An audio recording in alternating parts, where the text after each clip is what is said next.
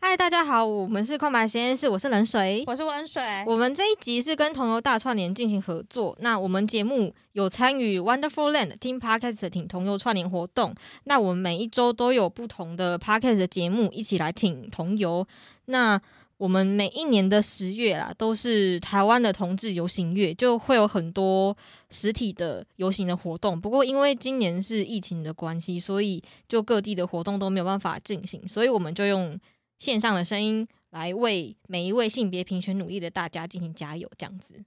我们这一周跟的是台南彩虹游行，预计将在二零二二年的三四月举办活动。希望那时候疫情已经好一些，我们可以正式的走上街头。是。然后，如果想要知道更多的资讯啊，可以 follow 他们的脸书跟 IG，详细的活动链接以及设计师设计的义卖品啊等资讯，我们都会放在我们这一集的节目资讯栏中。喜欢的人可以去那边找一下，然后点选连接过去哦。感谢。是。我们这一集因为是跟同游大串联合作，所以我们要来聊聊性别意识跟性别认同。那我们这一集邀请到温水的朋友，嗯，礼盒蛋糕这两位一起来跟我们聊聊这件事情。Hello。嗨，那个停顿，没事，这停顿很正常。就因为我们这一集是远端录音，跟上一集一样，所以会有点累格，也不算是累格，就是我希望就是大家多包容我们就对了，呵呵。因为我们看不到 他们啦，所以可能就不知道什么时候可以断，什么时候不能断。反正你们也听很多远端的那种录音了，你们也知道，就是疫情时代，然后跟现在就是本就是是啊，那么科技的时候就应该要用科技的事情去处理。是啊，我们的温水是科技好朋友，对，身为科技的工作者，我只能这么跟你讲。是的，好哦，我们请李贺小姐先介绍他们的品牌好了。对，在台中的工作室。对，我们是在台中的甜点工作室，我们是李贺小姐甜点工作室。然后，嗯，我们当初会取名叫李贺小姐，只是我们想名字的时候，Tina 原本，哎，我们还没有自我介绍哈。嗯哼，先自我介绍一下。好，是我是李贺小姐的贝卡，我是李贺小姐的 Tina。好，那我就就是介绍我们原本取名的。想名字的时候，Tina 她是想要叫就是台语，因为我们两个其实我们两个私底下我们两个平常讲话是讲台语，对台语。然后 Tina Tina 她是想要叫喝家，然后我我贝贝卡是想要叫李贺，因为我我就觉得就是这样打招呼还蛮亲切。嗯哼，对，那是觉得就是因为我们当初会决定要开甜点工作室，是就是有很多。朋友的鼓励就是觉得我们的甜点很好吃，然后所以他就想要喝加。对，然后某一天我就突然间想到，因为我姓李，然后呃 Tina 她是我的同志伴侣，所以我就想到了 Her，是 H E R，用女生的她来代替，然后李贺小姐就这样诞生了。这个名字它就代表我们两个，然后也加上有一个台语的谐音，就很有亲和力这样子。哎，你们这个名字取得好棒，我喜欢。那你们在卖什么呢？对，我们在卖什么？嗯，我们有卖刻字化蛋糕，然后达克瓦兹蛋糕，还有达克瓦兹，然后之后也会陆续增加其他的品相。你没有无麸质的东西吗？无麸质我们之后有研究，因为其实我自己也是麸质过敏。哎呦，对，那这样子你在做甜点的时候要怎么试吃啊？还是请？其实我都我会过敏的东西，我还是照吃哎，因为 我就是从小到大的过敏人，我对海鲜啊很多水果都过敏，但我就是一个很爱吃的人，所以就是其实都不会不会特别忌讳，就是宁可给他，嘿嘿嘿，你就你就我就是会一直吃吗？对，我就是硬要吃，然后但我会就是随时随身都会备着过敏的药。对，那我们切入题目了。是，哎，你们什么时候开始意识到自己的性别啊？你们心里面有认同这个性别吗？嗯，这个 Tina 先回答好了。我觉得 Tina 有故事可以分享的。故事，好呀，我们今天就来聊聊你的故事。好，嗨，呃，就是可能是因为我我的外表就是比较中性，然后我从小其实我。我的从小的玩伴就是我亲戚都是表弟啊、表哥、堂哥这样，就是其实我亲戚一起长大的女生比较少一点。然后所以其实我在小的时候，我就会觉得我自己也是一个男生，我就会觉得我跟他们一样。然后就是印象最深刻的就是有一次，呃，因为我跟我表弟就是感情非常好，就很像兄弟这样子。然后有一次就是可能，我就很常会看到他们上厕所都是站着尿尿，然后我就觉得说，哎，那我应该也要站着尿尿啊，所以我就直接在就是亲戚家的厕所里面，然后但是我也没有锁门这样，然后我就站着尿尿，然后 我亲戚就打开门就非常惊讶，就。他就说：“哎呦，你怎么会站着尿尿啊？你是女生，你要坐着尿尿啊，这样子。”然后我当下超级错了，我想说，我真的尿尿错了吗？对，然后，哎，可是你叫我怎么上？你直接脚打开，然后对着马桶嘛？因为你可以回家实验一下，太私密了。哦，好，我想到这样不是会尿湿裤子吗？好，我没有，他是他是就是因为他觉得他自己是个男生，然后他就是觉得我应该要这样上厕所。对他就会跟着，他就会模仿，因为那时候毕竟年纪小，然后对于自己的性别就是还在一个可能摸索的阶段，嗯，就很好笑。啊，那那个时候，那个时候你才就是意识到自己跟你的堂弟还是堂哥、表弟、表哥对就不一样。对，就是尿尿尿方式好像不一样。没事，现在很多男生会就是 现在男生都会这样，就是坐着上厕所啊。对。对，好像是因为比较卫生的关系吧，好像是这样，我是是这样。对，呃，然后就是可能从小还有蛮多的，就是可能我就从小就不喜欢穿裙子，然后也都是玩跟男生一样的玩具啊什么的，然后就是一直到可能快要接近国中的时候，可能月经来，然后我也是。大哭，就是不想要接受这件事情，甚至是我还吵着跟我妈讲说我要把子宫拿掉之类的。对，然后反正就觉得自己就是一个男生这样子，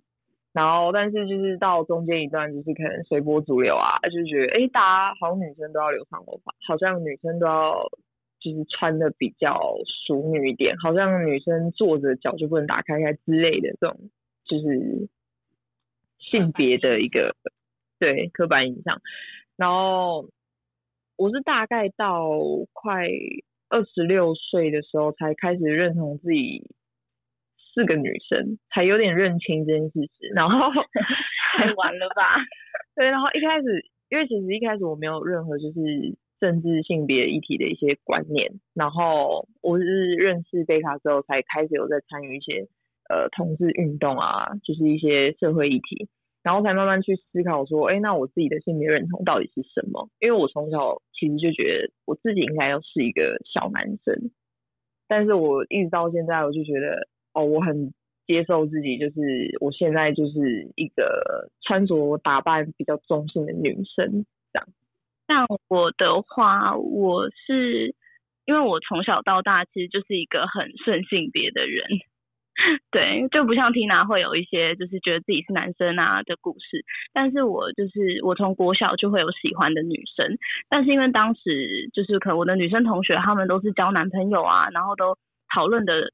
呃有兴趣的对象都是男生，所以那时候我就会觉得，那我是不是应该也要试着交男朋友？然后那时候有试着交男朋友，但是真的真的没有任何爱的感觉。就是很不一样，跟跟喜欢女生的感觉是非常不一样的。然后，可是我那时候并没有意识到，我对于女生的喜欢不只是朋友之间的那种喜欢。然后是直到高中的时候吧，我才确定自己的性向。你们刚刚谈到性向这件事情，那你们觉得性向是天生的吗？你们有没有因为性向这件就是困扰过？就是你喜欢女生这件事情，跟我喜欢男生这件事情。我觉得是天生的，然后天生我觉得它算是比较潜在的，但是我觉得性别社会社会化的过程也会有蛮大的影响。我也觉得是天生的，因为我自己的话，我就是从小就喜欢女生，就是也没有特别去。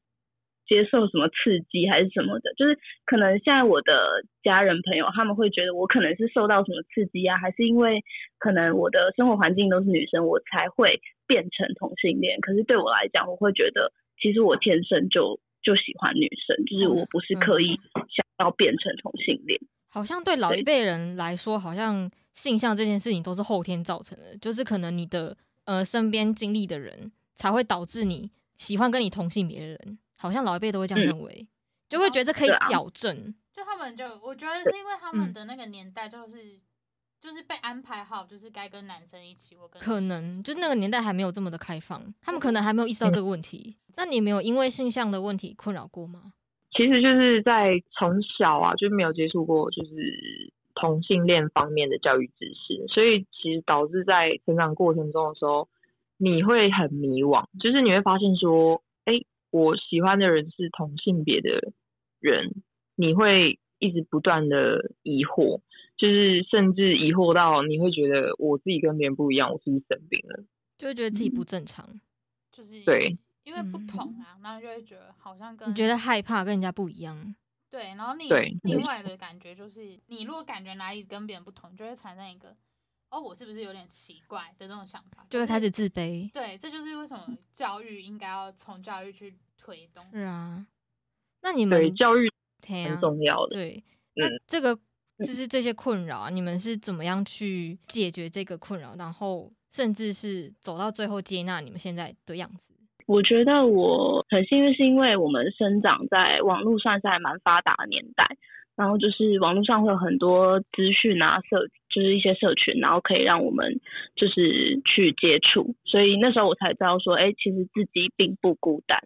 然后开始后来是因为跟比较亲近的同辈，就是像我的姐姐啊、弟弟，还有一些妹妹，就是跟他们出轨后，才去接受真正的自己。嗯就是有碰过，知道这些，吸收这些知识之后，才知道自己其实并没有不正常，其实大家都是一样的。现在这么多的资讯啊，然后有像电影、影集什么，其实就会让你越来越觉得没有那么的不会那么的意识到说谈恋爱就是爱这种东西要有异性之分啊，男性之就是同性之分，就不应该要有区别啦。对啊，对，而且其实过去我们都被灌输过那个教育，就是灌输过那些性别气质这个概念，就是可能老一辈人会跟你讲说，哎、你是女生，所以你的脚不能打开的做。那你是男生，你可能就不可以掉眼泪，不可以哭，这样子，这就是我们讲的性别气质。那你你们觉得嗯现在还有这种性别刻板印象吗？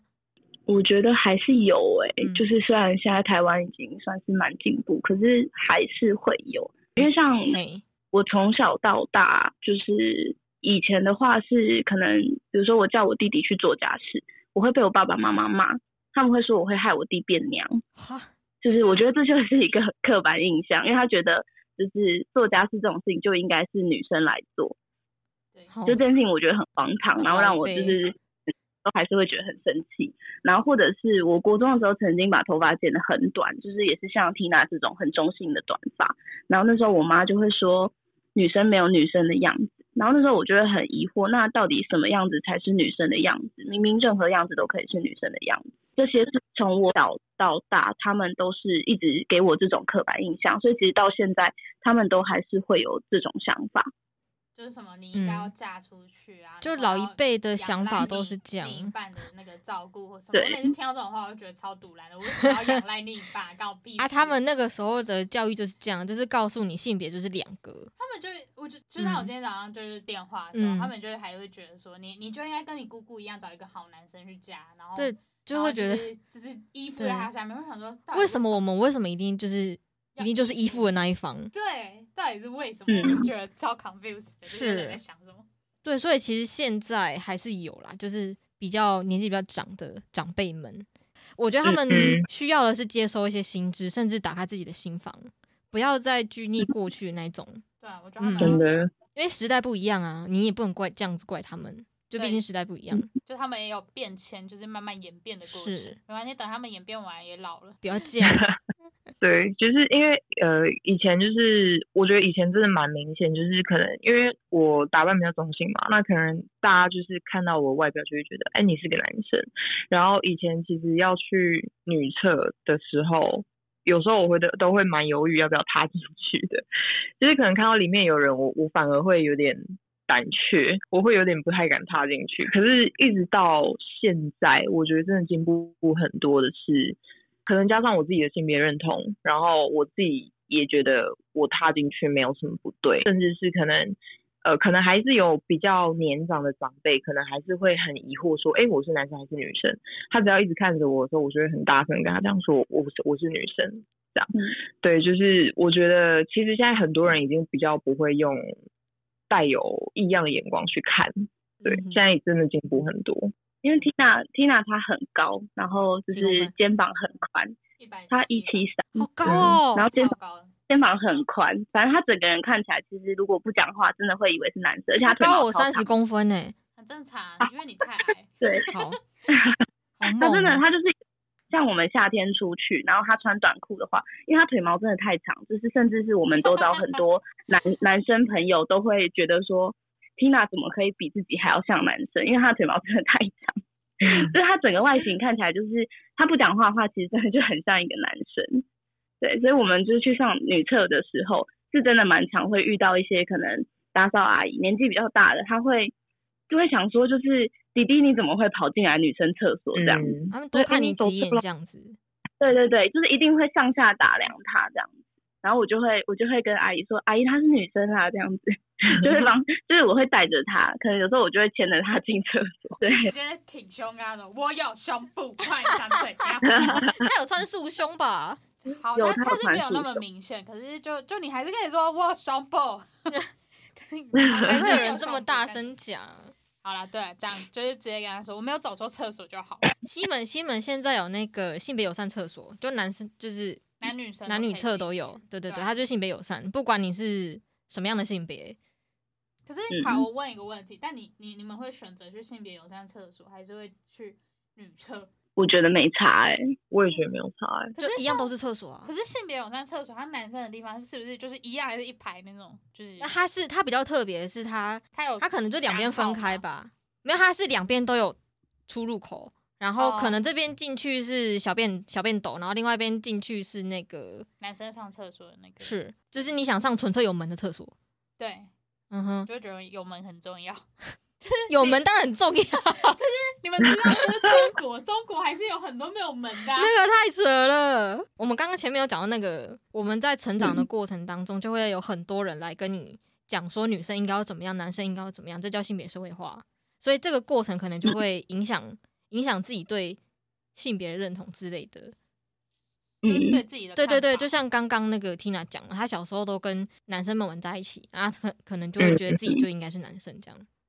对啊，嗯，所以我觉得这可能一半一半吧，是不是这样？对，因为其实我呃小时候我自己的性别认同，我会觉得我自己是个男生，然后但是一直到呃国小的时候，就是呃国小是可能就是大家都会很喜欢，就是说哎男生一对女生一对这样子，然后他们就会逼我要做选择，因为我我平常我都跟男生玩在一起嘛，可能女生就会说哎那。你要你要选择哪一边？你要选择我们这一边还是男生那一边？然后我就会默默站到男生的那一队那一对去，然后我就会被那些女生就是算是有点傻眼的，有点小唾弃我之类的，就会觉得说，哎，你就是女生，为什么你都要选男生的边这样子？他们可能就是觉得一定要男生，要不就是女生这样。对，就是他们一定要用性别去区分，好像是一个战队这样子。我是。到后面就是因为身边还是会有女生的同学嘛，他们也会很试着想要改变我，就是可能想要帮我打扮的像女生一点啊。因为我小时候其实超爱打篮球，然后我都穿的就是难怪你这么高，难怪你这么高，也有可也有可能对，然后就是。一直到国中的时候，我就好像有意识到说，哎，是不是女生开始都是留长发这样子，然后要交男朋友啊，对，然后才慢慢被改变。所以我中间有有一小段时间其实是有留长头发的，对，因为你觉得应该要跟大家一样，对，我觉得应该要跟大家一样，就是这个社会化过程，我自己也蛮觉得蛮 对，蛮迷惘，但是又蛮奇妙的，然后。呃，因为我国中的时候是长头发，然后后来我就会觉得说，对女生的感觉就是真的特别不一样，就是你你很明显可以区分出什么是喜欢，什么是爱，然后就是一直到国三那一年才就是越来越好奇了，才就是会在就是在网络资讯媒体啊查询一些就是相关的文章，然后才发现说，哎，好像蛮正常的。我在高三那一年，我就把我头发直接剪。国三啊，啊对对，国三，我在国三那一年，我就把我头发直接剪掉。然后我回到家之后，我我爸妈整个傻眼，就是 他们一开门就说，哎，这是谁？谁家的小孩？觉得用头发判定这件事，就是现在还是很多人会觉得说，女生就应该长发。对，嗯，为什么？对啊，我每天都觉得这种这种想法超酷，就是到底为什么会有？像我就也很喜欢短发，我也不懂为什么一定要长发。对啊，我们两个都是短。哎哎，你们都是短发，我是长发。我真的很顺性别，没有，可是没有没有，那是个人喜好的问题。这是他国中短发真的很短，哦是啊，跟我对我那时候真的一样的短，对啊。可是我觉得现在性别的探索越来越早哎，因为像刚刚听娜说他是国三的时候，不过我觉得现在可能有一些小朋友可能比较早发现，早发现自己的喜欢的。倾向吧，可能比较早发现，然后就会因为现在网络很发达，所以他们现在就就自己人手一手一个手机，所以他们就可能可以上网去找。我觉得这算是网络带来的一个好处吧。哎，那你们有在就是上面帮助过一些，或者是现实生活中有没有帮助过一些为自己性向迷惘的人？蛮喜欢帮助，来 讲一讲你们的经验。呃，像我之前就有认识一个，也是小妹妹，就是年纪小我蛮多的。那时候她应该也是，她应该是国中生而已吧。然后我大学，我大学的时候，然后她是国中生，然后她是对自己的性向也是很迷惘，就是她她觉得她喜欢女生，但是她没办法跟自己的家人或者是身边的朋友就是倾诉这些事情，然后他希望可以有人陪他。所以那就是有一次，我就跟他，他就约我去看看电影还是什么，但但其实我对我对他就是喜欢的电影完全没有兴趣，对，然后我就我就跟他说，那没关系，我可以就是陪你去吃个饭啊，然后就是我们可以聊聊，就是我我自己的经验，可跟他分享这样，因为毕竟就是我我从。我算是从国小开始喜欢女生，然后高中出柜，到大学就是也毕竟也是经历了一段时间，然后我觉得我可以跟他分享蛮多我自己的自身经验，这样。子，嗯，就会去有点像 开导他嘛，就是跟他对跟他有一些经验分享啊，对对对，哦，我觉得经验，但后来重要，嗯，后来其实都没有继续联络，对，因为我不是一个会主动很主动跟人家聊天的人。我觉得这个蛮重要，就是有没有受到别人的帮助。对啊，因为你你自己在迷惘的过程中，你可能自己找不到答案，你就需要去跟别人对话。对，呵呵，这是我们的对话。对啊，你就去跟别人聊聊，就是可能你可以从一些别人的经验当中找到可能你自己的答案。对，哦，对了，就是因为我之前就是有曾经这样子，就是呃，可能帮一些对于自己形象很迷惘的人嘛，然后。其实当初我们创立品牌，一方面是因为呃我们两个，就是这个品牌是我们两个的名字一起创立的，然后呃我们也希望就是可以用这个品牌来诉说我们的故事，所以我们就是也有想说，呃之后我们可能就是会办一些说秘密的活动，就是在我们的品牌的 IG 上面，我们会办说秘密的活动，然后就是呃如果大家有什么。没办法跟自己家人说，或者是没办法跟自己呃身边的朋友说的话，就是我们就会是一个树洞，然后就是会不定期的，就是举办活动，让你们去呃可以跟我们分享，或者是倾诉。对，嗯，建议可以搭配他们的蛋糕，然后一边吃着他们的蛋糕，一边写信。我们就在下面艾特他们就好了。对啊，就是你。对我们想要加他们的那个品牌的 IG，我们到时候会在资讯栏也放上他们品牌 IG。嗯，因为我们就是自己的成长过程中也经历了蛮多的迷惘，所以就是会想说，嗯，现在我们既然创立了这个品牌，我们不希望这个品牌它只是一个，就是只是一个单纯的甜点品牌，我们会希望这个品牌能够有更多的意义，想要帮助大家。对，嗯。对，哎，像刚刚 Tina 说，她就是长得比较中性。那 因为我以前想到我以前国中的时候，我们班上有两个比较中性的女生，然后他们就其实我也不觉得这个有什么奇怪的。然后嗯我想到有一次，那个女生那个时候跟我很好，然后她就是她好像是我记得她是原住民，然后她其实很帅，我觉得她蛮帅的。对，然后嗯有时候她她可能就会跟我就是有一些比较亲密的动作，然后有有一次我不是感冒，然后戴口罩，然后他那个时候叫我帮他擦嘴，我帮他擦完，然后就亲我，我整个问号，我那时候蛮问号的。对，那个时候我是第一次意识到说，哎、等下他亲的是口罩，不是口罩，对。但是我觉得他可能还是有，我觉得我觉得他可能自己在害怕吧，哦因为他没有他没有嗯跟我讲，但是我觉得现在回想，可能他的一些肢体动作有表达出来，可能他是喜欢我，但他可能嗯不知道。对，就他可能对我就是有一些比较亲密的吧。我觉得他那个时候可能也是蛮迷惘的。嗯，对啊，我觉得在国中、国小、国中那年纪，真的会很还在摸索迷惘，对，对就是会你怎么会跟人家不一样，到现在都还是。那你们自己嗯之前有没有过什么样比较特别的经验？可能关于你自己对性别认同啊，或者是小时候发生过的事情，或者是一些可能性别刻板印象，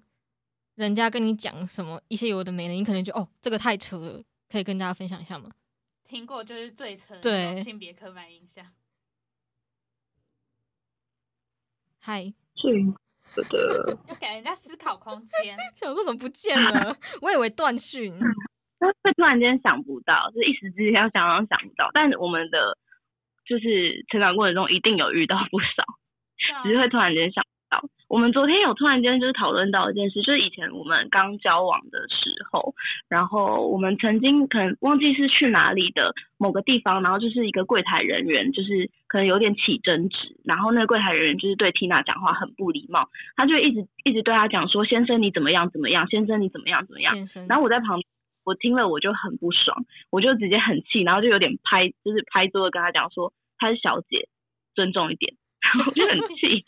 很因为 我就是一个，我就是一个容易跟人家吵架的人。然后他，我就因为 Tina 就是一个很软的人，他很不喜欢跟人家起争议啊什么的，所以那时候我就是真的很很生气，我就就是小拍桌跟人家讲说她是小姐。很帅耶对！你这样很帅，他常常我就是一个很帅。他只是看起来比较像女生，但他实际上是比较帅的那一种。我真我真的觉得所有的形容词都不一定一定要在某一个性别身上，像“帅”这个字，我觉得用在女生身上也很可以。有很多人都说男生就是要帅什么的，我觉得男生也可以漂亮啊，有些很漂亮的男生呢、就是老王，嗯对对对对对，有些嗯女生真，有些男生真的很漂亮，就会觉得天啊，他怎么会这么的美？他是美型的那一种对。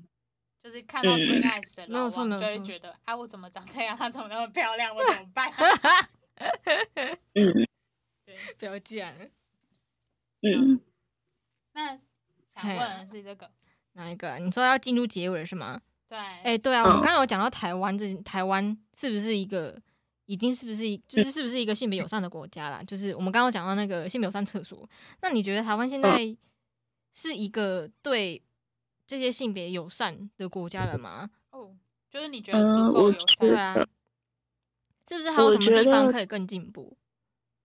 我觉得台湾它在亚洲地区相对来说是算是友善，但是其实还是我我自己的话，我还还是曾经在路上遇过很不友善的人，像那个二零一八年公投前那时候，我就曾经在路上，然后被爱家公投的人就是硬塞那个爱家公投的传单，哦然后就是我就跟他讲说我没办法认同这个，然后我就说我是我是同志，然后他他后来就直接就是态度大转变，然后就是对着我大骂，然后还有喷口水啊，然后就是一直说我是我是怪物啊，然后什么我们这种人不正常之类的，就是很多言语侮辱攻击这样。然后我当时其实那时候我还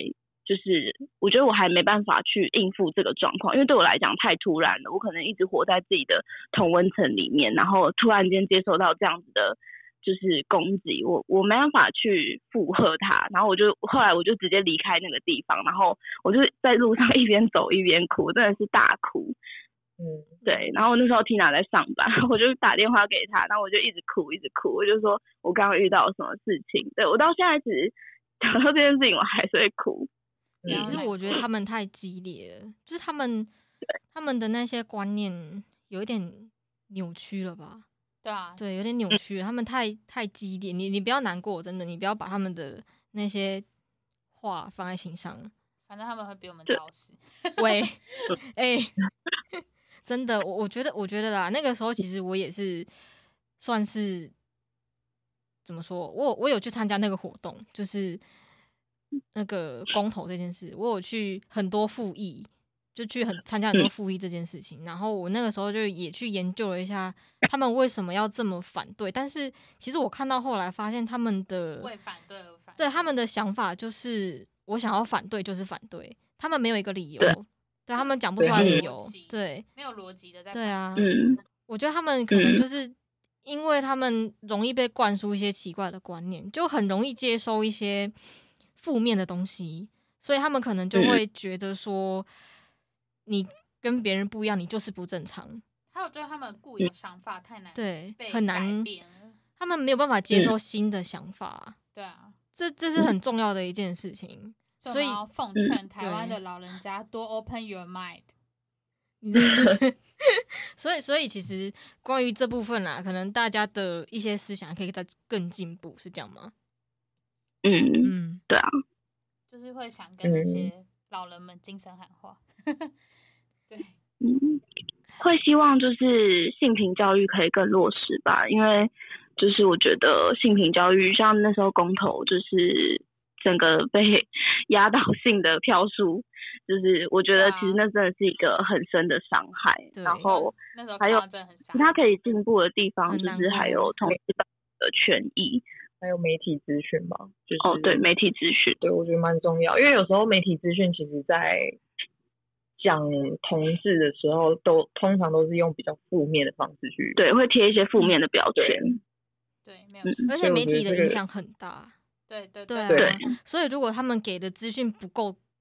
中立，他们就会，嗯，对，就会容易误让大家误解。对，像我之前有认识一个 T 朋友，然后他那时候也是还没有出轨，但是他妈妈因为其实 T 多少你家人一定会感觉得到你是不是那个，他们不会去直接讲出同性恋，他们会说那个，就嗯，是会用其他词去取代。然后我那个 T 朋友他就曾经。有没有闹钟响？我那个 T 朋友他就曾经就是有被妈妈就是讲说，你不要你不要给我变成那个，然后就说你不要不要有艾滋病，就是他妈妈的想法就是会对同性恋有一个标签，是同性恋一定会有艾滋病，对，可是女同志应该 真的还好，她很受伤吧？他应该很受伤吧？对她那时候就是非常受伤，嗯就是妈妈直接这样子对啊讲，亲妈妈这样跟你说，呃印象深刻，就是因为他当时也是哭着跟我说这些事情，然后让我觉得非常的心疼。因为我觉嗯得不管不管你的性向是什么啦，你应该最想要得到的就是家人的支持吧。对，嗯，就像我当初其实创立这个品牌也，其实有一部分也是希望可以呃让家人更认同我。虽然说我不敢公开这个品牌真正的故事，还有最真实的我自己，但是就是其实我当初也是希望就是可以做出一点成绩，然后让他知道说女生跟女生其实也可以过得很好。没错，就是跟大家讲说，我就是我，我没有跟人家不一样，其实大家都是一样的。嗯嗯，嗯。那就是如果现在对自己性别感到很迷茫的这些人，你们对他们有什么样的鼓励跟建议？鼓励跟建议的话，嗯、我因为我我觉得我自己的话，是我曾经因为家人的不认同，然后好像否定了否定了我，否定了我们这个族群，然后呃这件事情它其实会成了大家心中不能说的秘密，就是我们并不会主动去提起这件事情，因为只要一提起，好像就会。有什么家庭革命？但是其实长大后视角转换，我试着去站在我爸妈的角度想，他们在很传统的家庭环境成长，然后用他们那种观念生活了几十年、一辈子，然后也许他们有他们这辈子都没有办法放下的成见，但我们现在就是努力在达到平衡。楼上在装潢，好吵啊！没事没事。可是我觉得你们应该也是很想要得到家里面的认同，我想。嗯，对，对啊，就像我刚刚说的，就是我在品牌的粉丝专业上，其实我会害怕家人亲戚对我或者是对李贺的眼光，所以我不敢公开这些故事。所以其实在我我们决定要上节目之前，我很犹豫到底要不要公开这样子很真实的自己。对，然后但我同时其实我也很害怕永远都不能做自己，所以那时候才会告诉自己说，我我应该要更坚强。就是对于那些质疑跟框架，如果我不去面对它的话，那未来它还是会成为攻击我的武器。所以就是为了不要让那些就是说我是怪物啊，一直在攻击我的人持续伤害我，所以。就是我觉得我应该要更勇敢一点，因为他们并不会为他们的言语负责，也不会为他们的不尊重感到抱歉。但是他们伤害我、伤害完我之后，他们还是会继续他们的人生。可是我却在那样子的伤害中，就是一直活在那样子的黑暗里面。所以我今天才会选择说出来，因为这就是我。然后我也相信还有很多人跟我一样有很黑暗的经历，然后甚至到现在都还在。那种黑暗里面，但是不要因为那些不会为你人生负责的人而主宰了你人生精彩人生的主控权。嗯嗯，你很棒，真的，你要相信你自己。我觉得那个你真的很棒，冷水现在非常佩服你，真的，你真的很棒。好，对啊，对，他讲了一句很棒的话，你要成为你自己人生的主导者，你不要被人家操控。对，因为你对你自己人生负责任是你自己。没有是啊，不要不要去听人家讲一些有的没的，那些话你可以不用放在心上。嗯，我觉得就是，嗯，不管是任何的性别认同或是性别气质的。呃，外表或是内在，我觉得都无所谓。就是像我从小可能中性打扮啊，以中性的样貌去喜欢一个人，或者是别人喜欢我，那都没有错。我觉得这都很好，就是做自己最舒服自在的样子就好。然后也不用去在乎说别人异样的眼光，然后跟自己过不去。就是其实只有自己可以活出自己的价值。嗯，对，然后可以把就是一些比较黑暗的一些想法，可以转化成就是努力的动力，因为你要活出自己的价值，就是让别人觉得哇，你也可以这么棒这样子。对，然后呃，我们都很喜欢就是郑怡农的一首歌叫做《光》，那就是呃，对我们就是我们刚在一起的时候，其实我们有一起听就是郑怡农的专场，然后。就是他有讲到，就说就是，呃，不管怎么样啊，什么就是一定最后可以看见光这样子。然后就是这首歌一直都是带给我们力量，然后我们觉得只要继续努力下去就一定可以。然后我觉得不管是异性恋还是同性恋，就是我觉得都要以最真实的自己去追寻自己的感情，然后不要有任何歧视。只有温暖跟爱，就是这世界就会变得更好的。对，然后就希望大家可以跟我一样，就是找到呃跟我一起呃找到就是像我一样可以跟我一起享乐，然后又可以一起吃苦共度难关的贝卡这样。嗯，好，非常感谢你们今天的分享，谢谢你们，希望这一集可以对听众朋友们有帮助。谢谢你们两位，谢谢。